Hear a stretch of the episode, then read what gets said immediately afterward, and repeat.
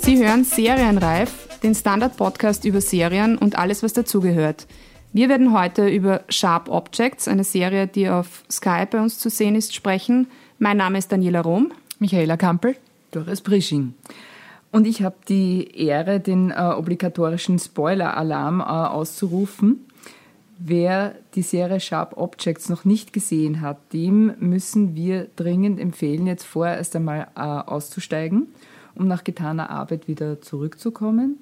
Wir reden über Details der Serie, wir reden auch über das Serienende. Also wer nichts davon wissen will, der muss sich vorübergehend verabschieden. Wir hören uns dann später wieder. Äh, so, und jetzt, wo wir unter uns sind, steigen wir in die Materie ein. Michi, erklärst du uns einmal den Inhalt in 30 Sekunden? Ich werde es versuchen. Also die Hauptfigur ist Camille Preaker. Sie ist Journalistin und Alkoholikerin ähm, und wird von ihrem Chefredakteur in, ihr Heimatort, in ihren Heimatort Windgap zurückgeschickt. Dort soll sie ähm, recherchieren, wie ein Kriminalfall, und zwar ein ermordetes und ein verschwundenes Mädchen, den Ort beeinflussen. Ähm, und sie macht sich etwas widerwillig, aber dann doch ähm, auf den Weg und wird dann zu Hause nicht mit offenen Armen empfangen und dort mit ihrer Kindheit mit ihrer Jugend konfrontiert und dort reißen dann einige Wunden wieder auf. Und das ist heftig. Es ist sehr heftig, ja. Okay, dann äh, kommen wir zu unserer ersten Bewertungsrunde. Äh, und zwar kurz und knackig in aller Kürze. Äh, ist Sharp Objects eine Rasiermesser scharfe Angelegenheit oder ein stumpfsinniger Krimi? Dani, was sagst du? Also für mich ist es ganz eindeutig sogar noch mehr als eine Rasierklinge, nämlich ein Skalpell. Also 100 Punkte für Sharp Objects von meiner Seite. Michi, wie schaut es bei dir aus?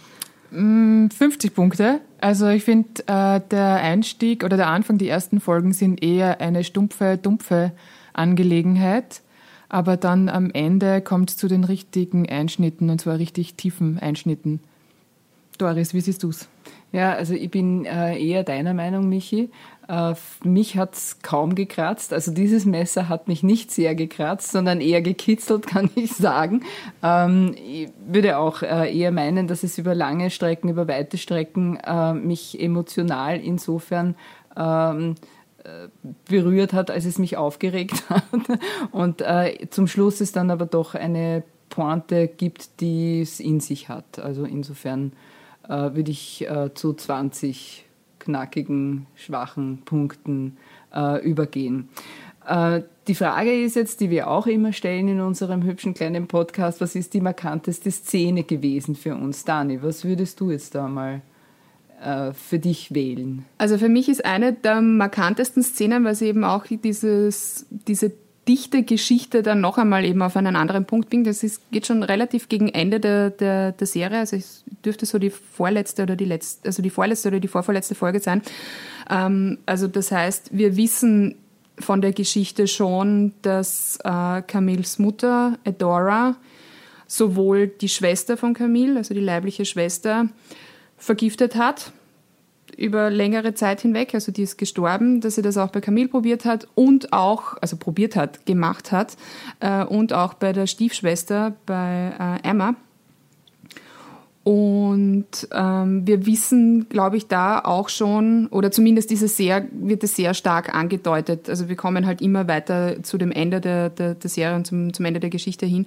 Wir wissen, dass die Mutter eben das, das Münchhausen-Stellvertreter-Syndrom äh, über ihre Kinder auslebt, also eben die krank macht, um selber als die pflegende, beschützende, liebevolle Mutter dazustehen. Wie gesagt, eben bei ihrer jüngsten Tochter, nein, nicht die jüngste, also bei der mittleren Tochter hat sie es geschafft, die eben tatsächlich umzubringen.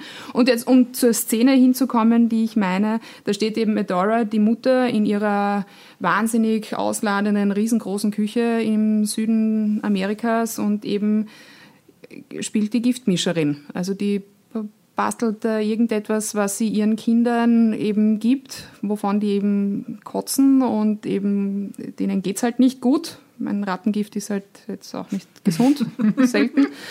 Äh, und die mischt halt da eben irgendwelche Sirupe und, und ähm, Säftchen und was weiß ich zusammen. Und eben da kommt ihr Mann, das ist der Stiefvater von Camille, also von der Journalistin, äh, von der Hauptfigur dieser Geschichte, der kommt halt vorbei und sagt zu ihr so quasi im Vorbeigehen, naja, über, übertreib's halt nicht. Ja? Und eben das Spannende an dieser Szene und eben das, was diese Szene für mich so dicht gemacht hat, ist eben, dass da halt eben auch diese Frage quasi beantwortet wird, so weiß denn der nicht, was in seinem Haus vor sich geht? Ja, da stirbt das erste Kind, die zweite rennt davon und kommt nie mehr wieder und die dritte ist auch ständig krank, ja, nämlich schwer krank, nicht irgendwie ein bisschen Schnupfen, sondern sich dahin. Und eben das ist für mich so eine der eindrücklich, eindrücklichsten, eindrücklichsten dass ich es rauskriege, Szenen, ähm, die mir in Erinnerung geblieben sind. Ja, Michi, was ist bei dir? Die eindrücklichste Szene ist eindeutig das Ende. Also es gibt nichts Eindrücklicheres in dieser ganzen Serie als das Ende, obwohl sie sonst auch sehr schön ist und viele ähm, wunderbare Szenen vorkommen. Aber das Ende ist einfach ein Wahnsinn und zwar wird wirklich erst der Abspann läuft schon und dann wird noch einmal darauf hingewiesen, dass Emma ähm, die Mörderin der zwei kleinen Mädchen ist und also nicht nur darauf hingewiesen, sondern es wird im Detail gezeigt, was passiert ist, in ganz kurzen Ausschnitten. Und ich finde es einfach äh, spannend für eine Serie, die sich am Anfang unendlich viel Zeit lässt, um Charaktere zu entwickeln, was fast schon langweilig wird. Sie fährt dauernd durch die Gegend. Darüber wird die Doris dann später noch was sagen. Ähm, dass die am Ende mit so einem eben rasiermesserscharfen Ende den, den, Plot noch einmal komplett ähm, auf den Kopf stellt und ähm, den Zuschauern einfach den Teppich unter den Füßen wegzieht. Das ist ja schon äh, erstaunlich, also auch für mich gewesen, muss ich sagen. Ja. Äh, Hat es das eigentlich schon einmal gegeben äh, in einer Serie? Ist euch da was in Erinnerung? Also so, dass man wirklich sagt, äh, in dieser Abspann, der ja witzigerweise ein nicht existent. In vielen, ganz vielen, jetzt Schema-Fernsehen ist der Abspann nicht mehr präsent, mhm. ja. Der wird gekappt, ja. Und da ist es aber eben so, dass er zentral, ist euch irgendwie in Erinnerung, dass es sowas gegeben hat? Schon? Ja, in Sherlock ist es so wo der Moriarty, Stimmt. wo der Moriarty dann, genau. was sagt er genau, weißt du noch? Also Do you miss me? Ja, ja genau. Ja, stimmt, ja. stimmt, stimmt. Mhm. Also wo diese Rückkehr angedeutet wird. Na, das finde ich spannend, ja. Darf ich, ja. darf ich da noch ganz kurz noch einmal einhaken? Äh, natürlich ist der, also natürlich ist der Plot-Twist ganz am Schluss, ja, also eben, wo wir quasi, permanent werden wir darauf vorbereitet und eben es ist dann quasi auch schon aus, ja, also die Mutter ist die Mörderin, also es passt auch alles, ja, und eben dann kommt halt eben dieser riesen Plot-Twist, der wirklich gut ist, also der ist richtig gut mhm. und der kommt tatsächlich ein bisschen überraschend, bin ich ein bisschen.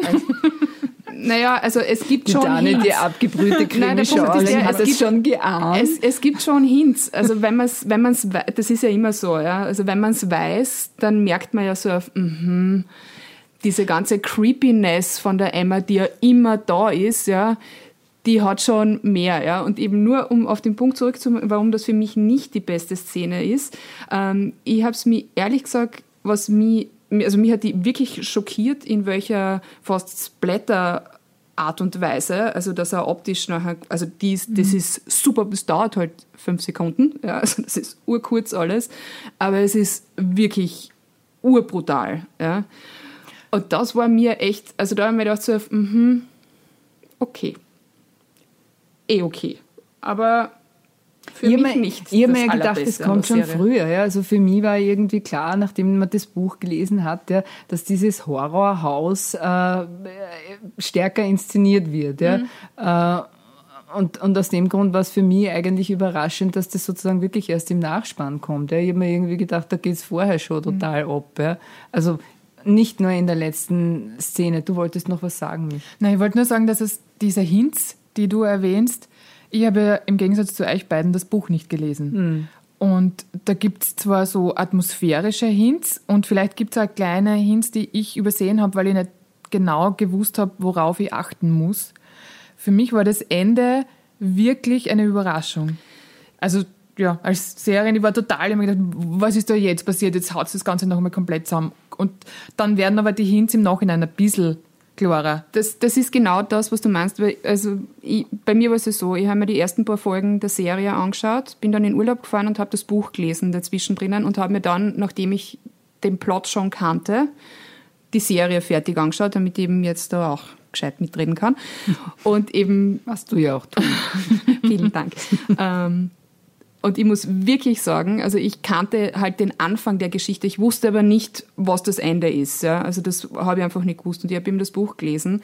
Und das ist eins der Bücher, also mir hat selten ein Buch so gefesselt wie dieses Buch. Also ich bin wirklich bei den letzten paar Seiten, und das ist im Buch so ähnlich wie in der Serie. Also das ist ja wirklich ja erst ganz zum Schluss dreht sich die Geschichte noch einmal. Und ich bin wirklich vor diesen letzten paar Seiten gesessen und habe mir nur gedacht, so, Alter, ja? Also, das, also das, das ist was. gut geschrieben. Das ist einfach wirklich, wirklich spannend gewesen. Und das ist in der, in der Serie natürlich genauso. Also im Prinzip folgt die Serie ziemlich genau dem der Vorgabe des Buches, mhm. wobei man gleich sagen muss, dass das nicht zu 100 Prozent stimmt. Aber halt eben, was diese Dramaturgie angeht, ja, also diese gesamte Geschichte quasi zu, im, im Buch sind es, glaube ich, auch am Schluss, ich glaube, zehn Seiten, mhm. wo nachher eben dieser Plot-Twist kommt und du hast also ich bin wirklich, ich bin am Strand gesessen und habe mir gedacht, so auf Wahnsinn. Ich halte das Man nicht stelle aus, sich ja? vor, Dani am Strand von Malibu. Nein, ich möchte nur dazu sagen, also für mich ist es schon bezeichnet, dass ihr beide unabhängig voneinander ja die stärkste Szene eher am Schluss gesehen habt, ja. Und das bringt mich zu dem Punkt, äh, dass es nämlich äh, sieben Folgen davor oder sagen wir zumindest sechs Folgen davor ziemlich anstrengend war. Und äh, deswegen habe ich jetzt auch keine markante Szene, sondern mir ist, sind halt diese endlosen Autofahrten in Erinnerung geblieben. Sie fahrt dauernd Auto und, äh, und da passieren dann irgendwie immer so äh, hintergründige Sachen, ja. Zum Beispiel, dass sie sich in eine Nadel hineinpiekst, ja, äh, und jetzt, äh, so mit der Nadel da spielt und da spielt sich rein und dann ist im Handschuhfach ist die Alkoholflasche, also ist die Flasche mit dem Alkohol. Und es hat mich so gelangweilt, ja, und über weite Strecken ja, ist, es, äh, ist, ist diese Serie für mich so gewesen wie so ein richtig schwül heißer Tag in Missouri. Ja. Äh, was aber nämlich auch nicht so dargestellt wurde, ja, weil sie ja irgendwie immer aufgrund ihrer Schnitte muss sie immer warme Kleidung tragen, ja, wo du auch denkst, ja, wie hältst denn das aus, ja? Äh, und alle anderen schwitzen irgendwie und es ist heiß und sonst irgendwie. Also es hat für mich, das nur als ein Beispiel, es hat für mich da vieles nicht zusammengepasst und diese endlosen Autofahren, die haben mich nur genervt. Und sie fahren Auto und sie tun Essen, das ist irgendwie so das Gegenstück. Und ja. sie trinken. Und sie trinken. Jede sie Menge. Saufen quasi Bringt uns schon zum nächsten Punkt, würde ich sagen. Äh, und zwar ist es äh, das Saufen in dieser Serie, äh, was ausgiebig getan wird. Oder was ist euch da aufgefallen, Michi? Magst du mal die typischen mhm. Sauf... Also es ist Gewohnheiten, die Es ist halt ein bisschen schwierig, weil auf der einen Seite ist halt Alkohol omnipräsent in der Serie und zwar auf zwei verschiedenen Ebenen. Einmal ist es ja, vielleicht ist es sogar dieselbe Ebene, aber die Camille ist einfach Alkoholikerin und tarnt halt ihren Alkoholkonsum auch, indem sie den Wodka in Plastikflaschen umfüllt und sich, bevor sie zu ähm, Interviews oder Gesprächen geht, Mundwasser äh, reinhaut. Ähm, also es ist auf die eine Art sehr versteckter Konsum, der aber für sie notwendig ist, um funktionieren zu können. Und das ist gleichzeitig wieder eine Parallele zum Alkoholkonsum der übrigen äh, Bevölkerung von Windgap. Die machen es nur nicht versteckt. Also deren, deren Alkoholismus oder Borderline-Alkoholismus ist relativ offen. Es wird überall und immer gesoffen. Also mir fällt jetzt niemand ein, der nichts trinkt. Ja, nicht. Also ich versuche gerade krampfhaft daran zu denken, wo irgendwo einmal nicht irgendjemand eine Flasche oder ein Glas in der Hand halten würde. Es gibt sicher Szenen, also ich bin mir fast hundertprozentig sicher, dass es die gibt, aber ich kann mich nicht dran erinnern. Hm. Und dann gibt es immer diese dumpfen Szenen, wo sie sich so, wo ich mir gedacht habe, da ist jetzt irgendein Hinweis drin auf irgendwas, so wo sie sich so zuflüstern und auf den Verandas. Die können einfach nur alle nicht mehr reden, weil es soll einfach permanent sein. Na, aber ist das nicht auch irgendwie so eine, äh, ich, wie soll man sagen, so eine hanebüchene so ein hanebüchener Hinweis auf die Verkommenheit einer Gesellschaft, ja, sind alles Trinker. Also ich glaube, ganz, also ich, ich lese das etwas anders. Ich lese das einfach als, glaube ich, ein nicht so wenig verbreitetes Phänomen generell. Und ich glaube, in so ländlichen, also ich weiß nicht einmal, das ist ja nicht einmal so ein ländliches mhm. Ding, das ist eigentlich auch eine Kleinstadt. Ja. Mhm. Aber eben, da gibt es halt diese komische, unglaublich finstere Bar. Aber das sind alle, ja. Also selbst der Polizist, der Kansas City Polizist, sitzt auch jeden Abend in dieser Bar und zieht sich ein Bier nach dem anderen eine, ja.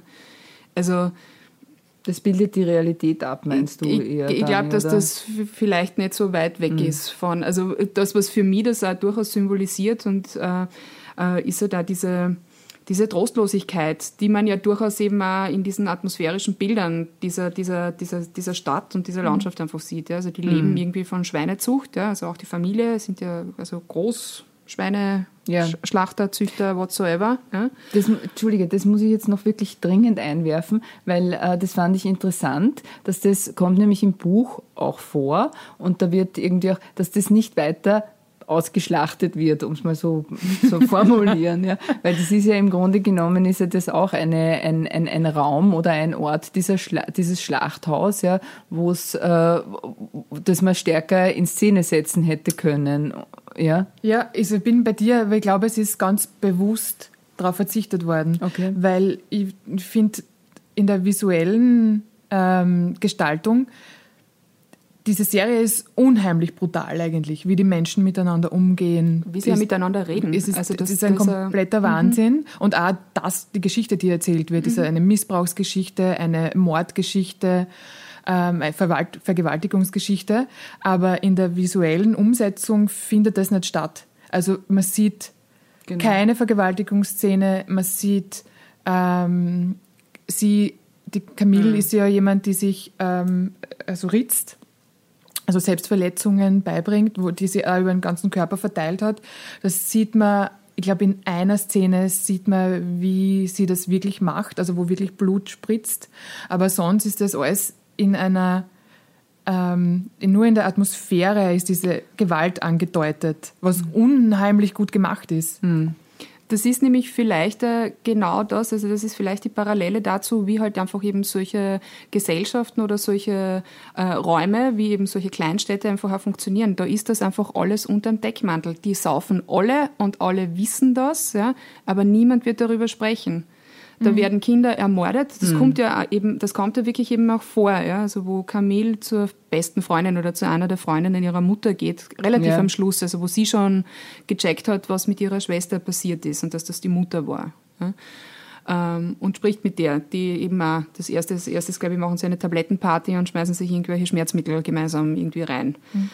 Ähm, und das ist, also ich glaube, dass das tatsächlich, also das, das Visuelle einfach eben auch diesem, diesem verkommenen Leben einfach folgt. Ja? Also eben, es ist alles ja. unter der Oberfläche. Und ich glaube, ganz kurz, ne, mhm. ich glaube tatsächlich, dass das wirklich das ist, was diese Intensität der Bilder einfach macht. Ne? Mhm. Ja? Weil eben das sind einfach ganz harte Geschichten. Mhm. Also das ist richtig heavy stuff, der da erzählt wird. Aber da kommen wir auch zu dem Punkt vorher, was du gesagt hast, Michi, mit der besten Szene ganz am Schluss. Die sticht da zu 100 Prozent mhm. raus, weil die ist super brutal. Die ist total, also da sieht man alles, was man wirklich nicht sehen möchte. Und eben das macht nachher, glaube ich, einfach wirklich eben auch diesen Reiz, diesen visuellen Reiz und auch diesen, also mir ist es halt so gegangen, sowohl beim Lesen des Buches als auch beim Sehen der Serie, dass ich gemerkt habe, mir zieht es irgendwie alles zusammen. Ja, also ich fühle ja. mich wirklich unwohl. Das ja, hat, also das, ja, mir ja. geht es nicht supi. Das hat die super geschafft. Also dieses mit dem, ich habe nie mehr als eine Folge gesehen, weil es nicht gegangen ist. Also das ist bei mir selten der Fall. Aber diesmal habe ich echt, der Abspann war da und ich habe mir gedacht, das reicht. Wirklich? Ja. Na, da bin ich echt abgebrüht, glaube ich, ja. Also, wobei ich mir jetzt schon, also wenn, ich, wenn ihr mir das so erzählt und auch erklärt, ja, ich nachvollziehen kann, dass es äh, ein Vorteil ist, das ist eh ganz oft so, wenn man nicht alles wenn man nicht alles sieht. Ja. Äh, aber ich frage mich dann, wenn es hier darum geht, ja, und darum geht es offensichtlich ein bisschen, man, zeigt eine kranke Gesellschaft, ja, und die kränkste ist ja wohl die Mutter, ja. Dann stellt sich da für mich wiederum die Frage, äh, diese Form der Literatur beziehungsweise auch der Serie wird ja als äh, feministische Serienliteratur oder Literatur auch gesehen, ja. Äh, jetzt äh, frage ich mich und frage ich euch, äh, was ist äh, oder reicht es aus, äh, wenn äh, Hauptdarsteller oder der, der Maincast, ja, wir haben ja hier auch eine Producerin, eine sehr verdienstvolle, und zwar ist das Maxi Norton, die hat auch Dietland, mhm. glaube ich, auch produziert und Unreal und Buffy auch, also mhm. eine, eine der verdienstvollsten. Aber jetzt in dem Zusammenhang reicht es aus, ja, wenn eine Maxi Norton, aber auch die Schauspieler quasi äh, die Handlung prägen, Schauspielerinnen die Handlung prägen. Eine, reicht es aus, eine feministische Serie zu sein? Konkrete Frage an euch. Michi, was sagst du? Äh, konkrete Antwort jein. Also konkrete Antwort ja, aber man gehört durchaus noch mehr machen können. Also es ist schon einmal ein, ein feministischer Zugang, einfach die Frauen die Bösen sein zu lassen äh, und die bösen Hauptcharaktere sein zu lassen und diejenigen, die die zu sein, die die, die, die Handlungen äh, weiterbringen. Mhm. Mir fällt kein einziger relevanter männlicher Darsteller ein, auch kein Nebendarsteller. Also relevant, naja. ja gut, Nebendarsteller, aber die sind alle in Wirklichkeit austauschbar. Es gibt diese Freundin vom Bruder, die relevant ist. Es gibt die drei Damen der Familie, die relevant sind. Es gibt die dauerbetrunkene Freundin der Mutter, die relevant ist. Und eventuell kann man darüber streiten, ob der Detective aus, aus ähm, Texas ist er, glaube ich. Kansas. Ähm, das sehe ich nicht so, entschuldige, weil die bestimmt, die haben schon alle äh, einen Anteil am Geschehen. Ja, es ist nicht so, dass es egal wäre, wenn es die nicht gäbe. Ja, also der äh, dieser, äh, mit dem sie dann auch schläft, der der, der, der Freund mhm. eben, wissen wir jetzt nicht, wie er heißt, ist ja auch egal, ja, äh, ist, äh, der hat, der trägt was zur Handlung bei, ja. Also ich weiß nicht, ob das, ob's, ob's, äh, ob das ausreicht, ja. Also für, für, für mich ist es jedenfalls so, es reicht nicht aus, wenn es nur weibliche Hauptdarstellerinnen mhm. sind oder wenn nur die Figuren sind. Nur das, was, was für mich natürlich dafür spricht, dass das durchaus auch eine feministische Serie oder ein, eine feministische Geschichte vielleicht besser so, mhm. äh, ist, ist die Perspektive. Es ist halt eine ganz klar, deutlich weibliche Perspektive, aus der diese Geschichte geschrieben ist. Also die, mhm. das Buch selber ist in der Ich-Form geschrieben. Also Camille erzählt ihre Geschichte. Es ist eine Autorin, also es ist eine Frau. Das haben wir auch bei Dietland haben wir kurz in unserem Podcast darüber diskutiert, äh, wie denn das so funktioniert mit Feminismus und äh, Popkultur oder Kultur oder Serien, was auch immer. Ähm, und diese Perspektive sehe ich natürlich ganz klar. Also das ist die Geschichte, die erzählt wird aus der Sicht der Frauen. Mhm. In erster Linie aus der Sicht der Camille, mhm. aber eben auch aus der Sicht der Mutter und auch aus der Sicht von Emma, also der letztendlichen Mörderin.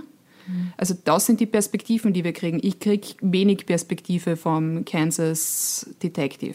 Der ist wichtig für die Stimmt. Geschichte, mhm. nur seine Perspektive auf die Geschichte ist im Prinzip wurscht. Ja. Ich kriege keine Perspektive von Alan, also vom Mann von Adora, vom Stiefvater von Camille. Wir ja. wissen, dass er was weiß oder dass er was mitgekriegt hat. Wir wissen, dass er eine schwache Person ist und dass er offensichtlich sowieso nichts zu sagen hat in dem Haus. Welche Perspektive er jetzt und warum er so handelt, wie er handelt. Wissen wir aber überhaupt nicht, haben wir mhm. keine Ahnung. Mhm. Ja. Ich finde, es ist aus dem Grund noch am ehesten eine feministische Serie, äh, weil es um dieses Münchhausen-Syndrom geht. Ja. Und das ist schon ein, äh, ein, ein Zugang, den ich äh, spannend finde, wo man sagt, dieses Münchhausen-Syndrom, das gibt's ja wirklich. Mhm. Ja. Also das heißt, es sind Frauen, die sozusagen eine, Überfür eine Überfürsorglichkeit, eine krankhafte Überfürsorglichkeit an den Tag legen. Und das ist tatsächlich, glaube ich, ja, ja, jetzt werden wir wahrscheinlich äh, Feministinnen prügeln, aber das ist schon ein Frauenthema. Ne? Ich fand Darf ich da jetzt noch kurz was einwerfen? Gern. In der, also weil wir ja gesagt haben, die Frauen sind die Bösen oder dürfen die Bösen sein. Und das Böse in, in Sharp Objects ist immer eine komplette Zuspitzung des Alltäglichen. Also, weil diese, es gibt viele Eltern oder Mütter, ähm, die diese Überfürsorglichkeit vielleicht auch bis zu einem gewissen Grad zu einer, bis, bis zu einem gewissen Grad krankhaft. Ja. Oder krankhaft sagt man das schnell, aber bedenklich, sagen wir, betreiben.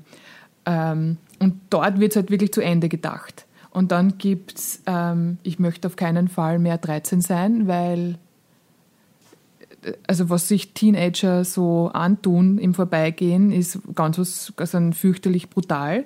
Und das wird auch bei der Emma zu Ende gedacht. Also ja. es ist nicht mehr nur Mobbing, nicht mehr nur, also nur unter Anführungszeichen gemein sein, irgendwie Plätze nicht geben oder am Schulhof beschimpfen oder so, sondern es geht wirklich bis in den Mord.